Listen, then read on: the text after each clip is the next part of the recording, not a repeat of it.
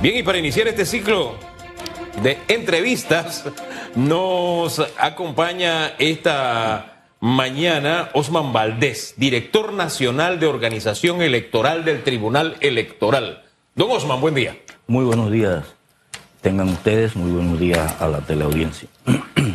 ¿Qué tal? Bienvenido. ¿Cómo se encuentra? Muy bien. Aquí iniciando este ciclo con ustedes, ¿verdad? Por parte de eh, me agrada mucho ser parte de vuestro inicio de este eh, programa dedicado, o esta secuencia de programas dedicados, creo que es una secuencia de programas dedicados a, las elecciones de 2024. Yo creo que el momento es propicio para hablar sobre lo que es el ejercicio ciudadano o de ciudadanía, donde eh, emitir el voto o ejercer el voto es solamente uno de ellos y hacerlo de manera responsable, de manera ilustrada. Creo que esa es la dirección. ¿Qué, qué, qué meditación tiene usted sobre este aspecto? Eh, eh, para esta elección del Tribunal Electoral, y somos, esto es parte de, esta tarea, estamos eh, muy interesados en hacer docencia, docencia ciudadana, y eso implica llevar al ciudadano a que ejerza el derecho al voto que tiene como ciudadano de este país, a estar debidamente informado,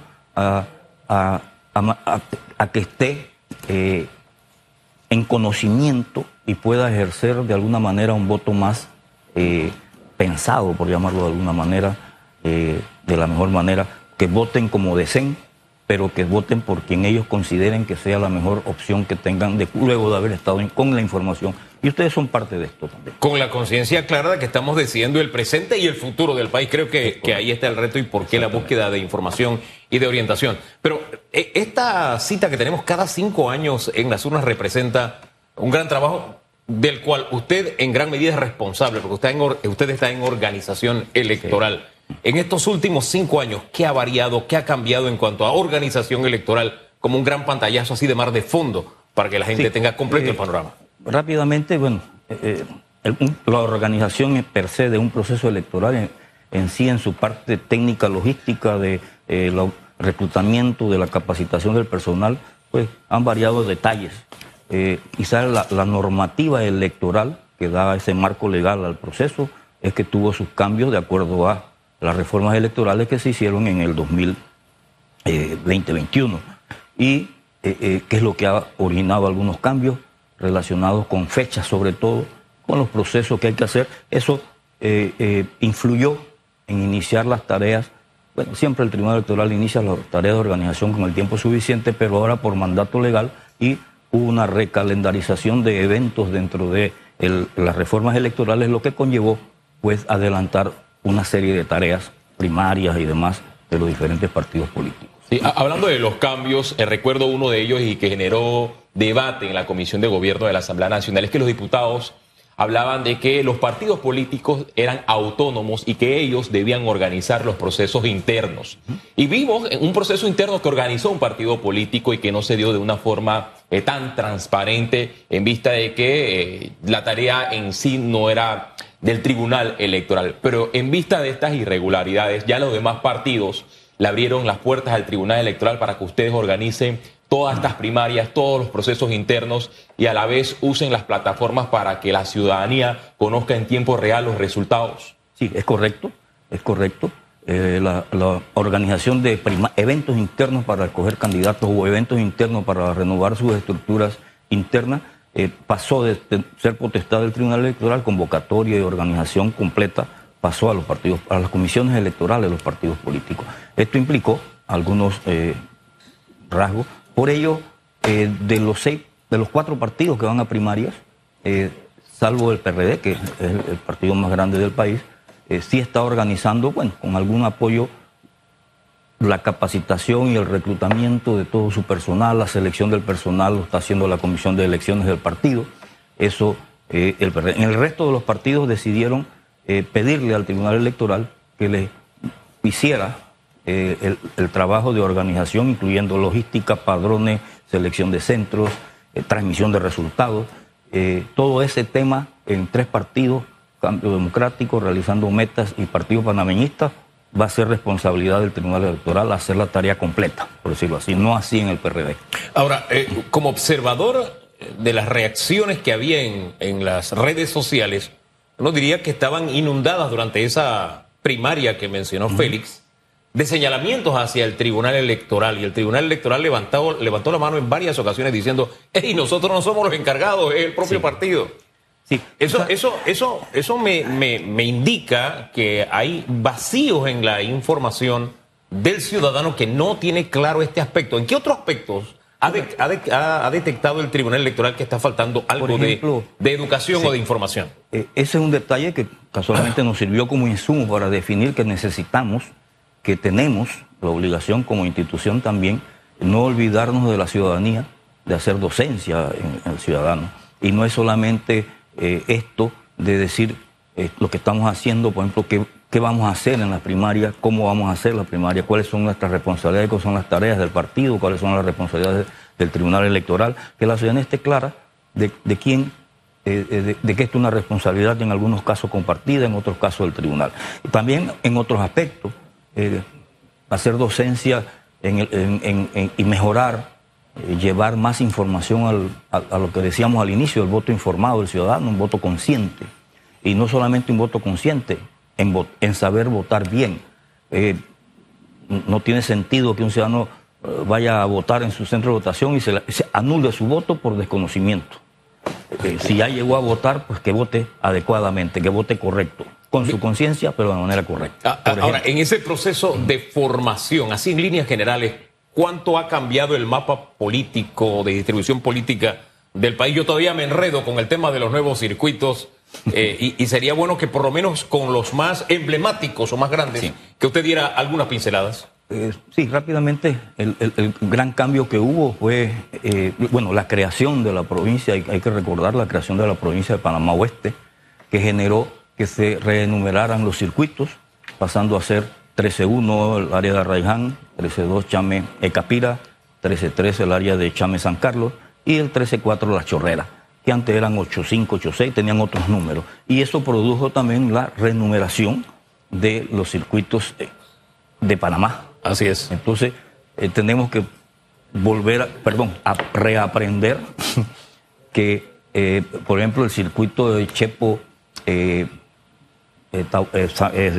Chepo Balboa, eh, Chimán, ese circuito ahora es el 8-1, el circuito de San Miguelito es el 8-2, el 8-3 es el circuito conformado por, por el área que comienza desde San Felipe, Curundú, Santana, Caledonia, hasta, hasta Betania, Pueblo Nuevo, ese es el 8-3 ahora, el 8-4 San Francisco, Parque Lefebre, Juan Díaz y el corregimiento Nuevo Don Bosco, ese es el 8-4 el, circuito 85 es el que está acá en lo que nosotros llamamos Panamá Norte, que sería las cumbres, Chilibre.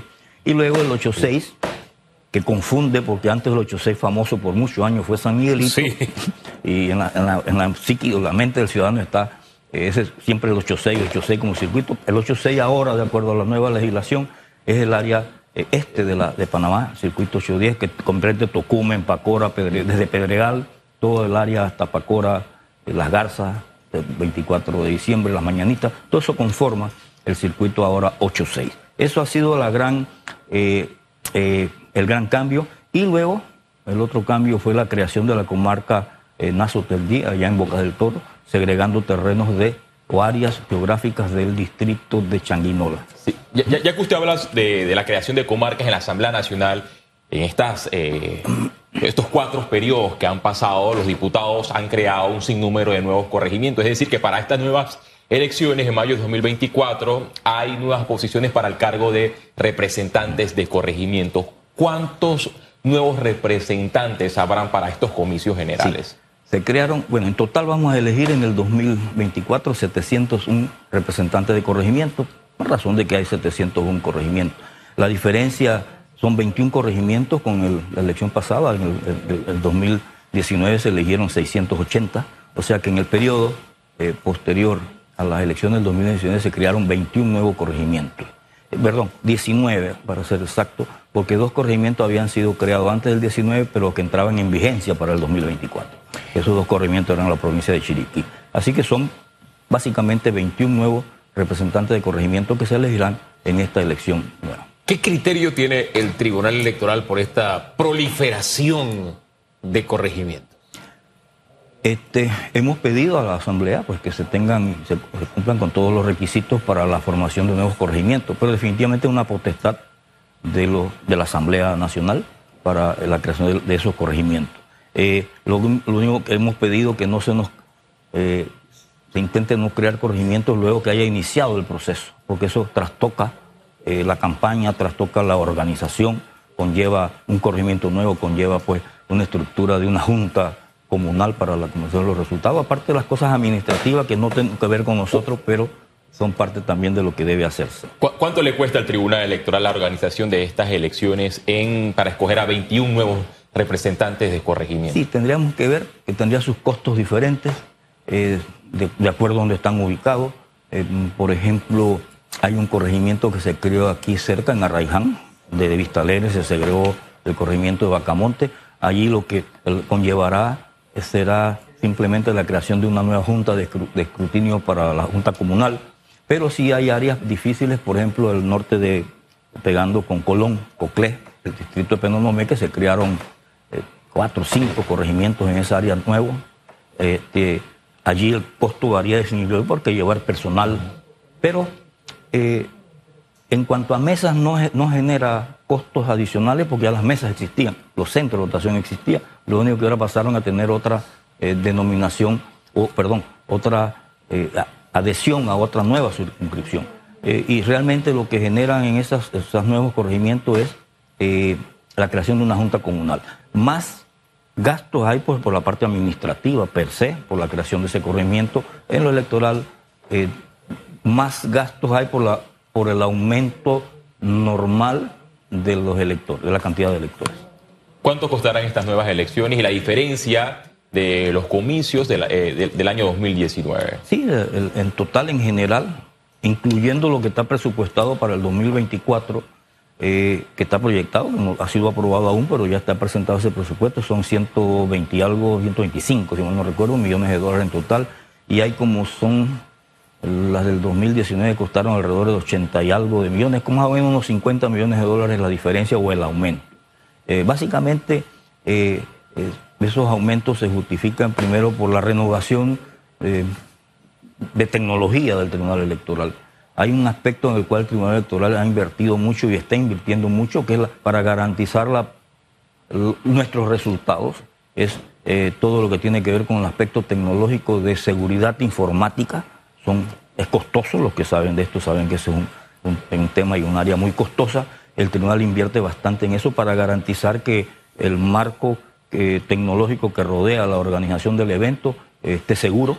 Y no solamente de ese marco, sino también las bases de datos que tienen la ciudadanía, nuestros nombres, nuestras cédulas, toda esa información, pues todo eso hay que... Eh, se han incrementado alrededor de 200 centros nuevos, 150 centros nuevos, eh, alrededor de eh, unas, eh, teníamos 6.800 mesas de votación por ahí más o menos en el 2019, ahora tenemos 7.500, o sea que son eh, 700 y pico de mesas nuevas, eso implica eh, costos. Se le, se le está aumentando también la remuneración de la dieta que se le reconoce a todos los miembros de la mesa, eh, eso solo, eso solo hay casi un millón de dólares en esa. ¿A cuánto se le está aumentando? A 80 balúas. A 80 balúas. Eh, el proyecto de voto electrónico, ¿en qué quedó? Sí, el proyecto de voto electrónico lamentablemente, digo lamentablemente porque es una opción muy interesante, se mantiene como un plan piloto en el centro de votación, simplemente ahora eh, va a crecer en, en a 20 mesas, pero para mantener el ejercicio de, y eso en un solo centro de votación en la ciudad de Panamá, para mantener ese ejercicio. La, la, quizás la extensión es ahora, y creo que lo mencionaron hace un rato y también parte de la docencia, eh, la extensión del voto adelantado usando Internet, que solamente lo usaban anteriormente los ciudadanos panameños residentes en el extranjero. ¿Quiénes aplican este voto adelantado y cuáles son los pasos para registrarse? Sí. El voto adelantado es, una, una, posibilidad que da la ley para aquellos ciudadanos que por razones de trabajo, por razones de ocupación, el día del evento no van a estar en Panamá. O sea, no pueden ejercer físicamente el derecho al voto. Ustedes, periodistas, camarógrafos, eh, los servidores públicos de los servicios de seguridad, de la policía, del SENAM, que eh, servidores del Tribunal Electoral, de la Fiscalía General Electoral, que por razón de tareas el día del evento pues son asignados, y creo que ustedes han vivido eso, son asignados fuera de las áreas de, su residencia y no pueden ejercer el voto. Imagino que, ustedes en algún momento habrán dejado de votar. Hay que aclarar que esto es voto para presidente porque es la circunscripción nacional y podrían ejercer el voto por ellos. Esa opción ahora mismo ya se abrió el registro para los, quienes estén interesados en utilizar esa opción. Se va a hacer por internet. Eso significa en un, en un eh, desarrollo que hizo el Tribunal Electoral y se aplica desde hace dos elecciones para los ciudadanos panameños que residen en el extranjero. Ahora, estas personas que se inscriban hasta el 15 de diciembre de este año tienen la posibilidad de inscribirse para ejercer el derecho al voto en, eh, de manera adelantada, voto adelantado. A propósito de, ahora que usted decía, tal vez han dejado de votar en alguna ocasión, me remonté algo que pasó casi ayer, la primera vez que voté, hace un par de días, no, no me cambié el gesto, que de eso hace un par, ¿Usted qué se ríe, señor? Sigue con el maltrato psicológico. Bueno, eh, la pregunta es, ¿cuántos em, panameños ya convertidos en ciudadanos van a ejercer el voto por primera vez en esta eh, elección? ¿Cuántos hombres, cuántas mujeres? Eh, la cantidad de, jóvenes, y eso podríamos decir que van a ejercer el derecho al voto entre 18 y 25 años, ese, ese porcentaje está un poco alrededor de 280, 300 mil eh, muchachos que van a ejercer por, primera vez el voto y a las cuales también va dedicado estas jornadas de docencia para motivarlos, incentivarlos a que ejerzan su derecho al voto.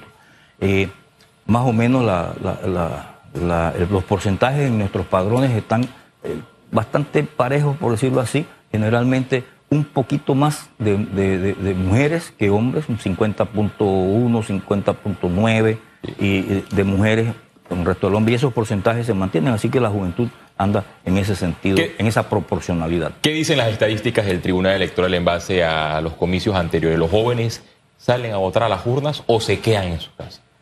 Se quedan en casa. no hay interés de la juventud en participar de los comicios. O se van para la playa, ¿verdad? Este, sí, ese interés estuvo muy alto en el 94, 99, luego disminuyó drásticamente en, el, en las elecciones 2004 2009. Eh, eh, en 2019 hicimos unos ejercicios de incentivar el voto, eh, subimos un poquito porcentualmente la participación de los jóvenes. ese es un reto que tenemos y no es, no es solamente en Panamá, es, un fenómeno latinoamericano que los jóvenes 18, 25, 30, 35 años, por ahí hasta más o menos en ese rango de edades, eh, realmente no les interesa participar en la elección. Entonces, ese es un reto que tenemos y creo que tenemos que compartirlo, no es solamente el Tribunal Electoral, creo que medios de comunicación, eh, partidos políticos, están perdiendo los partidos políticos eh, un gran sector de voto por no incentivar. Ahora, ¿cuál es la causa? ¿Han ustedes estudiado qué es lo que está pasando? ¿O tienen referencia de qué pasa en otros países? Eh, bueno, que nos pueda servir de referencia, porque al final cada país tiene su propio patrón de costumbres y de hábitos.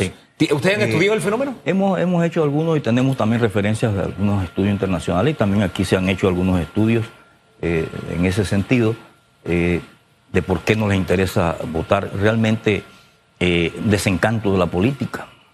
Mm, los partidos políticos no les generan probablemente confianza eh, ese tipo de, básicamente por allí es la, la, la, causa, por decirlo así. los jóvenes no se les ha transmitido adecuadamente o correctamente desde los niveles educativos donde estamos eh, por qué es importante el derecho al voto, por qué es importante ejercerlo. Eh, la, la oferta no es atractiva para ellos. Entonces ahí tenemos que trabajar en ello. Ahí solamente el olfato me hablaba del tema educativo porque gran parte del entusiasmo de esa primera vez por votar, mm, eh, digamos que tenía como antecedente ese periodo de formación. Había una materia que se llamaba, había varias materias, una que se llamaba cívica y otra que se llamaba gobierno. Correcto. Y de alguna forma estudiar cómo funciona el gobierno de tu país, eh, qué papel juegan las elecciones, qué papel juega cada una de las autoridades, la historia democrática de tu país, eh, con sus defectos y con sus virtudes. Todo eso de alguna forma iba creando una especie de entusiasmo y de compromiso, de responsabilidad en el futuro ciudadano. Correcto. Ese, ese- eso para mí representa una especie de hueco, de vacío. Sí, correcto. Y eso es un tema que hemos estado nosotros trabajando con el Ministerio de Educación desde hace rato, desde, desde que, eh, no voy a decir qué tiempo, eh, en qué tiempo que se, dejó de dar las materias que indica eh, Hugo, eh, cívica, gobierno y demás, que, fueron suspendidas de la currícula educativa. Nosotros hemos implementado hace algunos años un proyecto de educación cívica en los colegios participantes con nosotros, hemos ido promoviendo, pero obviamente hay que, este es un conjunto de tareas que hay que hacer en un equipo de instituciones, personas, eh, ciudadanía en sí, organismos de la sociedad civil, para que podemos, podamos volver a motivar desde la, de- desde la juventud, de los inicios. Miren, es, es muy bonito cuando organizamos este, ir a una escuela, lo invito, por ahí les voy a avisar cuando hay alguna para a ver, cuando hacemos este, en las escuelas que participan en este proyecto del Tribunal Electoral, por ejemplo, en una primaria, hacer un reinado, pero ejerciendo el derecho al voto. Una fiesta, lo que eso sí es una fiesta electoral. Claro. Porque eh, las niñas hacen su campaña para conseguir el voto de sus compañeros, simplemente un reinado. Pero haciendo ese ejercicio le vamos inculcando a los jóvenes. Hay que hacer más, definitivamente. Se- Señor Osma, antes de irnos a nuestro primer bloque, me gustaría que habláramos sobre el pacto ético digital. Vimos que en el Tribunal Electoral se hizo un evento bonito, participaron todos los líderes de los partidos políticos, todo quedó en una firma porque al día siguiente habían ataques en redes sociales y cuando uno hacía la trazabilidad de estas cuentas falsas, eran de todos los partidos políticos. ¿Hay algún tipo de sanción o solamente queda en el acto moral, en un compromiso digital? Como dice el nombre, es un compromiso. Y es un compromiso ético de cada quien de participar, de ser responsable de su actividad. Y es lo que queremos promover. No es, no es sancionando siempre que se consigue que la- las cosas se hagan bien. Es, es desde el principio del- del deber ser, de yo debo ser eh, buen ciudadano, eh, debo mantenerme dentro de los márgenes de, eh, que me dice el civismo, la ética, y eso hay que trasladarlo a las redes sociales, porque ustedes deben saber muy bien, y toda la ciudadanía lo sabe, eh, e- ese es un tema de, la- de las redes sociales que eh, muy difícil de controlar, muy difícil de identificar. El anonimato detrás de las redes provoca este tipo de, de- de comportamientos eh, y, y- y- y es muy difícil podremos legislar, podrán los diputados hacer legislaciones, pero es difícil encontrar, eh, bueno, la tecnología ahora se ha, se ha mejorado y se puede ir identificando y, y estamos en esa tarea, no es que no estamos haciendo nada. Y, y Creo que que- y- que y- reconocer. y- y fíjese que aquí nuevamente hablamos de ejercer ciudadanía. ¿En qué consiste? Bueno, usted eh, se está jugando el presente y el futuro del país al momento de emitir su voto. Si su candidato firmó un pacto ético electoral digital y usted ve que a través de él mismo en persona o a través de sus seguidores y de cuentas de, de ese candidato no se respeta el pacto, significa que su candidato no tiene ética. Ya usted sabe el presidente o diputado o representante, qué sé yo, que va a tener si usted al final decide darle, darle el voto. Entonces el tema de la ética va en dos, en dos sentidos. Por eso es importante estos espacios donde compartimos esta fase de preparación para tener bien claro qué es lo que vamos a estar haciendo. Las elecciones no son un calle arriba y un calle abajo. No, aquí estamos decidi- decidiendo el presente y el futuro del país. Por eso qué bueno iniciar voto 2024 con usted. Gracias por habernos acompañado, Dosman. Sí, hacemos, hacemos una pausa y cabe mencionar que también Osman, Osman estará con nosotros en nuestro siguiente bloque es. hablando sobre los temas de alianzas y también de lo que se puede o no hacer durante este periodo político. Las electoral. encuestas también. Vamos a hablar un poquito de encuestas. ¿Cómo es que se maneja ese tema? En segundos.